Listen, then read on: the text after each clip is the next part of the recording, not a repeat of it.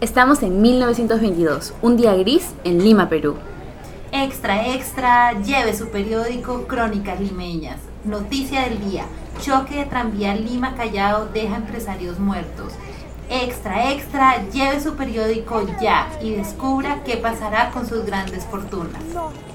Amiga, ¿escuchó eso? Acaban de fallecer empresarios importantes. Dios mío, qué triste noticia. Pobres sus familias, además de la pérdida inesperada, deben tener mil trámites pendientes para arreglar lo de las herencias. ¿No te parece? Definitivamente. Además, con el nuevo impuesto las herencias deben complicarse más las cosas. ¿Un nuevo impuesto? ¿Desde cuándo? No lo había escuchado. Supongo que tienen que identificar bienes y revisar testamentos. Pucha, qué trabajoso. Exactamente. Justamente tengo un amigo que trabaja en una firma de abogados y atiende a todo el tipo de clientes. En otro, el otro día me contaba sobre el proceso y era muy engorroso. Deberías contarme más. Extra, extra.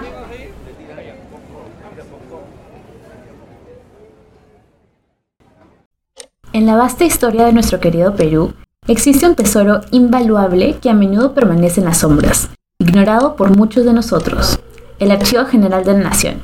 Este bastión de conocimiento atesora documentos, registros y testimonios que evidencian algunos de los pasajes más importantes de la historia del Perú, así como información para la investigación de las primeras familias empresariales de la nación. Sin embargo, es lamentable que en ocasiones permanezca en el anonimato o pase desapercibido por gran parte de los peruanos. Entonces, es en este nuevo episodio de Crónicas del Empresariado donde tenemos la oportunidad de conocer y reconocer la importancia de este organismo público, Entrevistamos a los profesores investigadores Felipe Portocarrero y José Manuel Carrasco, quienes nos contarán sobre la importancia del Fondo Documental de Sucesiones para sus investigaciones. Esos documentos son resguardados por el Archivo General de la Nación. El Archivo General de la Nación, creado el 15 de mayo de 1861 durante el gobierno de Ramón Castilla, tiene como objetivo principal la custodia de documentos históricos y gubernamentales. Inicialmente funcionó en la antigua Biblioteca Nacional, bajo la dirección de Santiago Tábara. En la década de 1940 se trasladó a Palacio de Justicia. Es en 1972 que cambió su nombre Archivo General de la Nación. En 1991 se convirtió en el ente rector del Sistema Nacional de Archivos y en 2010 pasó a formar parte del Ministerio de Cultura. El Archivo General de la Nación es un repositorio que para escala humana para cualquiera de nosotros es infinito, por la riqueza de materiales y de, asuntos que tiene, ¿no? Uno de los fondos documentales custodiados por el Archivo General de la Nación es el Archivo de Sucesiones. La vasta información contenida en este fondo documental es empleada por muchos investigadores como una de las principales fuentes para el estudio de trayectorias empresariales, ya que a partir de la revisión de sus legajos podemos ubicar a miembros de la élite económica, empresarios e inmigrantes, Felipe Portocarrero, rector de la Universidad del Pacífico y autor del libro Grandes Fortunas en el Perú, 1916 a 1960. Utilizó como fuente principal el Archivo de Sucesiones de Lima. Tras la revisión de más de 32.000 expedientes sucesorios, realizó un estudio sistemático del patrimonio de los miembros de la élite económica del Perú. Mi interés por el archivo de sucesiones parte de una anécdota muy curiosa. Yo había hecho mi eh, tesis de maestría sobre el Imperio Prado y ustedes recordarán que el general Prado abandona el país este, en plena guerra con Chile, porque habíamos perdido barcos y él tenía la idea de que viajando directamente podría conseguir aquello que las gestiones diplomáticas no habían logrado. Y entonces se acusó a los Prado de que el general se llevó una fortuna. Eso no fue cierto. Basadre lo establece muy claramente. Pero en mi búsqueda de bueno, dejó un testamento el general Prado, me fui al Ministerio de Relaciones Exteriores y eh, porque él había muerto en París, y entonces dije, ¿hay algún testamento del, general Mariano Ignacio Prado? Entonces lo buscaron, habían algunas referencias de su muerte, pero nada más. Y allí, conversando con un abogado, me dijo, ¿conoces el archivo de sucesiones? ¿Qué es eso? Bueno, donde a partir del año 1916 en que se establece el impuesto a las herencias, el eh, Estado comienza a almacenar expedientes sucesorios. para que se pudiera establecer el impuesto a la herencia. Y así descubro, detrás no recuerdo ahorita qué ministerio era, pero era en la zona del centro de Lima, en una vieja finca, de esas enormes que hay, subía las escaleras y me encontré con un pampón enorme de expedientes arrumados. Y entonces, bueno, a partir de allí dije, esta es una mina. Nadie la había tocado. Entonces me decidí a hacerlo. ¿Cómo lo ordenamos? Con un grupo de ocho estudiantes durante un año, que comenzaron a poner en orden los expedientes. Estudiantes de la Pacífico. Entonces eso me permitió decirle al señor, no me acuerdo el, el apellido, pero era una sola persona sentada en un escritorio encargado de ese enorme archivo, que estaba como abandonado, lleno de tierra, una desgracia, pericotes que estaban por aquí y por allá. Y así comencé a trabajar el Archivo de Asociaciones de Lima. En efecto, este repositorio contiene información que data desde inicios del siglo XX, cuando con el objetivo de recaudar ingresos fiscales, el Estado peruano decide crear un impuesto hacia las herencias en donde se evaluaban las fortunas del recién fallecido, lo cual se lograba a través de la identificación y valoración de los activos dejados como herencia tras el fallecimiento del individuo. La creación de un expediente sucesorio comienza oficialmente cuando los herederos realizan la declaración de bienes del fallecido. Más aún, cada expediente contiene una variedad de documentos, como por ejemplo, testamentos, escrituras de compra y venta de propiedades, escritura de constitución de empresas y balance de compañías. El archivo de sucesiones de Lima contiene lo que se llama los expedientes sucesorios.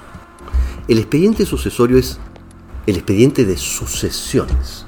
En derecho, una sucesión es una herencia, un legado, una donación o lo que fuera.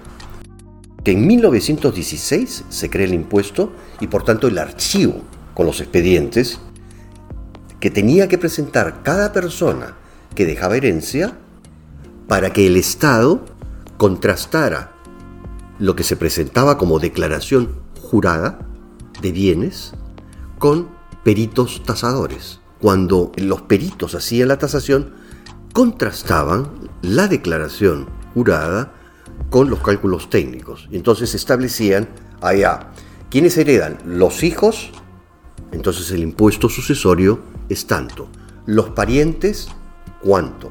Los amigos, los beneficiarios, los beneficiados también por acciones filantrópicas, bla, bla, bla. ¿no es cierto? O sea, y había, si no recuerdo mal, a más cercano, cercano grado de consanguinidad era menor el impuesto, a grado más lejano mayor, lo que tiene sentido.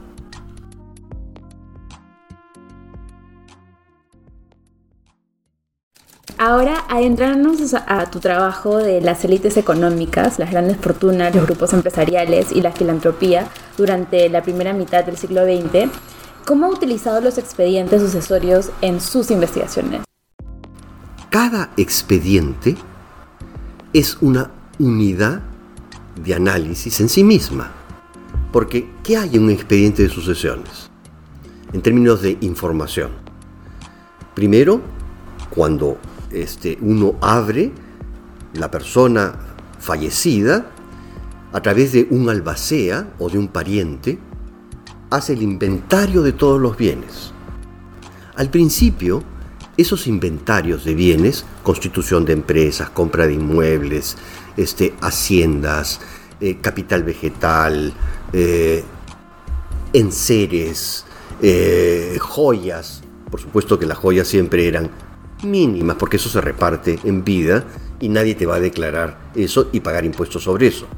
Pero el expediente sucesorio como unidad de cada individuo fallecido este, contenía o contiene información valiosísima sobre el itinerario ¿no? de la persona que ha presentado el expediente.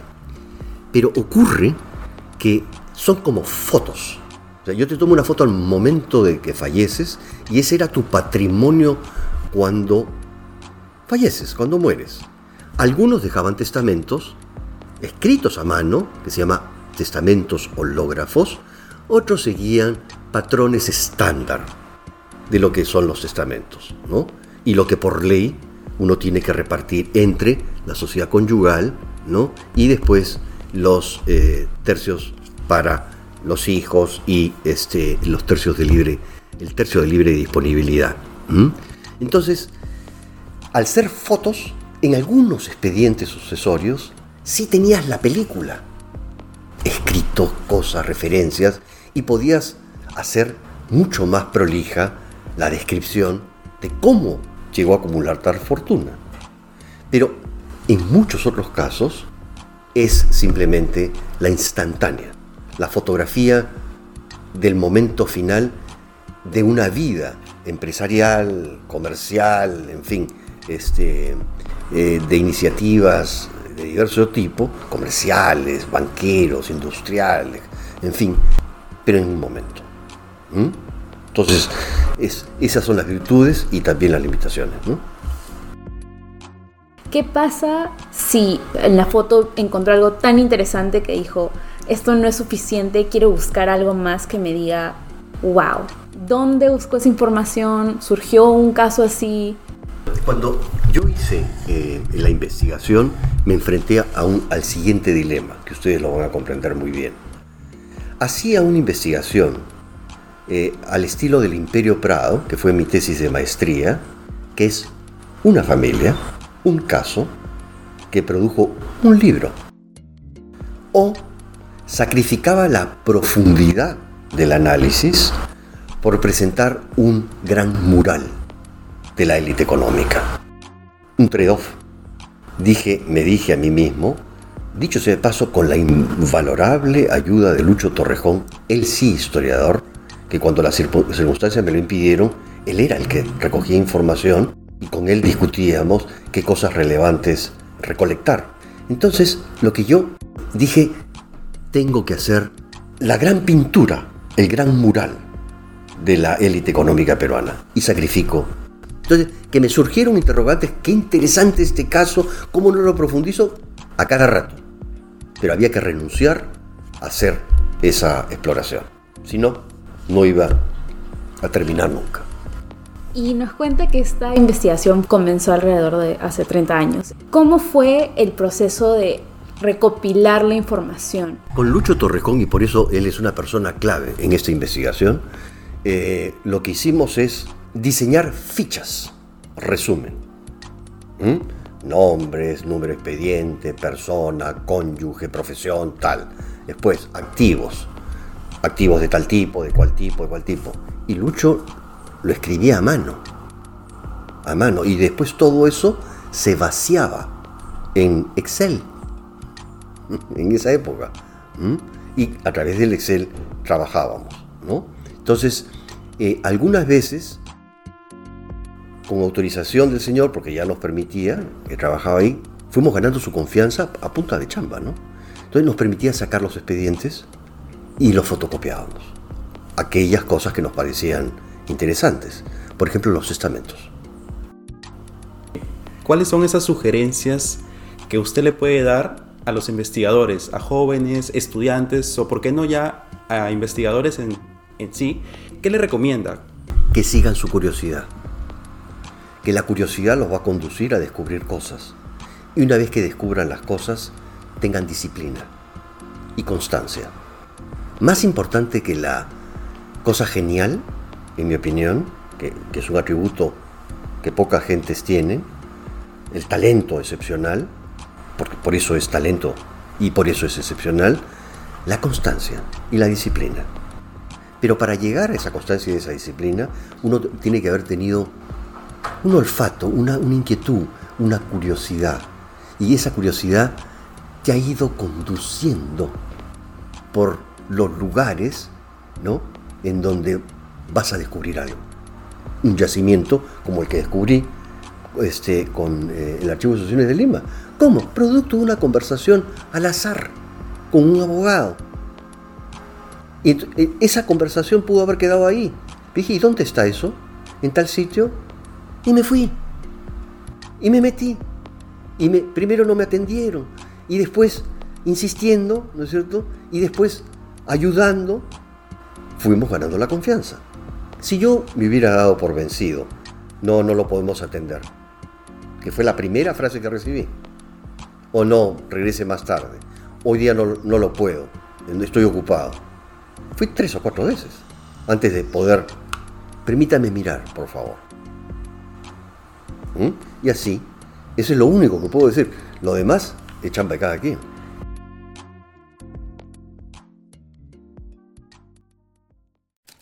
José Manuel Carrasco, docente del curso de Historia Económica y Empresarial en la Universidad del Pacífico y autor del artículo académico Un Sol Naciente en el Perú, 1900 a 1945, Inmigrantes Empresarios, los casos de Nikumatsu Okada y Sintaro Tominaga.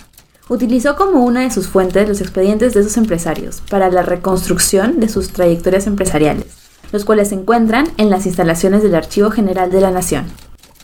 ¿Nos podría hablar un poco de su investigación y qué importancia tiene para usted la existencia del Archivo General de la Nación para ese tipo de investigación sobre la historia económica y empresarial peruana? Gracias John y Grecia. Lo primero, eh, mi investigación se enmarca entre 1896 hasta 1945, lo que la historiografía peruana o la historiografía empresarial peruana ha denominado la formación del sistema empresarial peruano. Es algo de lo que han eh, estudiado los historiadores empresariales. Y básicamente mi texto analiza eh, las trayectorias empresariales o reconstruye las biografías empresariales de los empresarios Nikamatsu Kada y Shintaro Tominaga en el Perú, no tomando como base o teniendo como fuente principal los archivos o mejor dicho los expedientes sucesorios. ¿Qué son los expedientes sucesorios? son estos documentos que se producen a partir de la muerte de la persona a investigar. Estos documentos tienen la información financiera, eh, mejor información personal, información contable sobre las inversiones y negocios de esos empresarios, ¿no? Entonces, a partir de esta documentación, yo buscaba reconstruir sus trayectorias de vida a nivel empresarial y no contaba con archivos personales o archivos de empresas. Entonces, había que buscar una fuente que me permitiera reconstruir o a partir de esta fuente revisar nuevas fuentes o dar pie a llegar a nuevas fuentes que me permitan reconstruir las trayectorias empresariales, las inversiones de empresarios como tal. ¿no? Yo trabajaba empresarios inmigrantes, ese era mi tema de interés. Entonces, a partir de estas fuentes ubicadas en archivos de la nación, pude lograr eh, reconstruir o lograr el objetivo del paper en el que yo escribí, ¿no? ¿Cómo llego yo a esta información? Revisando bibliografía secundaria sobre el tema. Y por mencionar, eh, digamos, un libro que me sirvió mucho fue el libro de Felipe Portocarrero sobre grandes fortunas. Entonces yo logro identificar que había un archivo de sucesiones en Lima, ¿no? Y es, para mí eso me parecía súper interesante, ¿no? ¿Qué había en ese archivo? Entonces voy al archivo, a la sala de investigación del Archivo General de la Nación. En ese tiempo el archivo de sucesiones, no, o el fondo de sucesiones no se encontraba en la propia sala de investigación del archivo republicano, sino en una sala continua. Entonces yo dando, digamos, el nombre de las personas que quería investigar, pude tener acceso a sus expedientes sucesorios y a partir de eso analizarlos, ver, por ejemplo, sus partidas de nacimiento, las partidas de matrimonio, luego los negocios que tenían, las acciones que había que tenía en otras empresas, ¿no? En los rubros en los que sabía quién eran sus familiares, quién eran sus descendientes, quiénes iban a administrar sus bienes al momento de su muerte o quiénes no iban a administrar los bienes al momento de su muerte. A partir de eso, yo fui construyendo la trayectoria de estos empresarios y por eso que me parece una fuente de suma importancia para los estudios de la historia económica y sobre todo la historia empresarial en el Perú, teniendo en cuenta que no tenemos archivos empresariales como tal. Muchas gracias, José Manuel. Suena sumamente interesante cómo llegaste a trabajar con los archivos sucesorios. Tenemos otra pregunta para ti. Eh, tomando como referencia los años que lleva laborando en el campo de la investigación de inmigrantes, empresarios, ¿podría elegir una característica que sobresale de los expedientes sucesorios respecto de otros documentos usados en sus investigaciones? Sobre las características, una que yo destaque es la información contable. Pero no solo información contable a nivel cuantitativo, sino información contable a nivel cualitativo. ¿A qué me refiero? A la información sobre las inversiones o los negocios que tenían estos empresarios. Entonces, ¿esto qué te permite? Reconstruir la fortuna a nivel contable y a nivel cualitativo. Las conexiones o los vínculos comerciales. ¿Por qué? Porque en los expedientes sucesorios, pues tienes también la lista de la gente, o en, en este caso los empresarios de Sintaro Tominaga y Nikamatsu Okada, pude eh, tener acceso a la lista de las personas que le debían dinero a estos empresarios al momento de su muerte y las personas a que estos empresarios le debían dinero o entidades que estos empresarios le debían dinero o que les habían pedido préstamo. También tenemos que entender que estos expedientes sucesorios es la foto final, no la radiografía final de las inversiones o los bienes que tenía los empresarios que investigué, como tú bien lo has señalado, Grecia. Justo nos acabas de hablar un poquito de las limitaciones que tienen los expedientes sucesorios. Aparte de que es una foto final, como lo mencionaste, ¿crees que hay otra limitación importante que futuros investigadores tienen que tomar en cuenta? Yo creo que en el tema de limitaciones, sí, porque el archivo de o los expedientes sucesorios no es que te van a dar toda la información empresarial de una persona. Para empezar, no es que eh, en el archivo de sucesiones todas las personas que aparecen en el archivo de sucesiones son empresarios. Algunos no pueden haber dejado expedientes sucesorios, pero otros sí, o una gran mayoría, porque tenían que administrar sus bienes o a quién le van a legar sus bienes, o el testamento. Pero el testamento por lo general está en los libros de notarios. O cuando no está en los libros de notarios, el expediente sucesorio te permitía llegar al notario que era una persona de tu confianza y luego uno complementaba esa información. Entonces, una limitación que yo vería en esta información es que te da, si te da muy buena información, una rica información, pero no una información completa, porque como dije hace un momento, es la foto final. Entonces no puedes reconstruir una trayectoria, que era lo que yo vengo haciendo o lo que quería yo hacer en ese momento y es algo que es uno de mis temas de investigación, reconstruir trayectorias empresariales. Entonces la trayectoria empresarial no empieza en la muerte. Lo que sí te da el expediente sucesorio es las pautas o las primeras pistas para reconstruir esta trayectoria. Es decir, ir de atrás para adelante. Es una recomendación para otras investigaciones. ¿no? Si solo te centras en el expediente sucesorio, lo único que vas a tener es la foto final de la trayectoria empresarial y no, mejor dicho, de una vida empresarial. Una trayectoria, pero no tienes la trayectoria. Entonces, si tú quieres tener una visión general, tienes que tener una metodología de trabajo, ¿no? Y a esta metodología sumarle más fuentes, más fuentes a partir de la revisión del expediente sucesorio. Me parece interesante el contraste que haces entre lo cuán versátil que puede llegar a ser este archivo y algunas limitaciones que puedes encontrar. Eh, por último, también te queremos preguntar de que, eh, bueno, sabemos de que las investigaciones en su mayoría eh, de ocasiones son extensas. Entonces, te quería preguntar qué tan accesible fue acceder a esta información y cómo fue el proceso de digitalización de los mismos. ¿Existe algún costo o restricción de los mismos? Muy buena pregunta, John.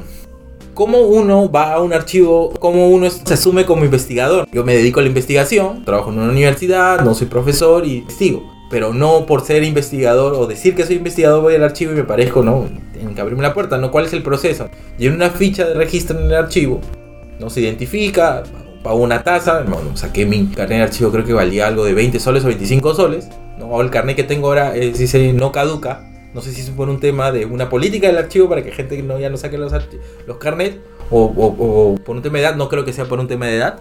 Entonces uno tiene un carnet de archivo, donde tienes un carnet, un número de archivo, y luego de que tienes ese carnet, escribes, ¿no? les escribes al ente rector, que es el Archivo General de la Nación, para pedir o solicitar una cita. Lo bueno que el Archivo de la, de la, Nación, tú le pides una cita y ese mismo día te están respondiendo ¿no? para darte el acceso a la cita. Entonces el archivo, digamos, abre o, opera en un horario entre las 8 y las 4 de la tarde de lunes a viernes. Y sobre las limitaciones o, el difícil acceso a la información, no toda la información está digitalizada. Por ejemplo, la, documentación, los expedientes sucesorios no está digitalizada porque es una vasta documentación. No, sé cuántos este, documentos, expedientes sucesorios pero asumo que deben sobrepasar los mil expedientes sucesorios o más. Y cada expediente sucesorio debe tener entre algunos pueden tener entre 20, otros pueden tener 100 hojas o algunos hasta 200 folios. En este episodio de Crónicas del Empresariado conversamos sobre uno de los fondos documentales más importantes en el Archivo General de la Nación, el Archivo de Sucesiones. En el afán de conocer la importancia de este archivo como fuente principal en diversas investigaciones, entrevistamos a Felipe Portocarrero y José Manuel Carrasco.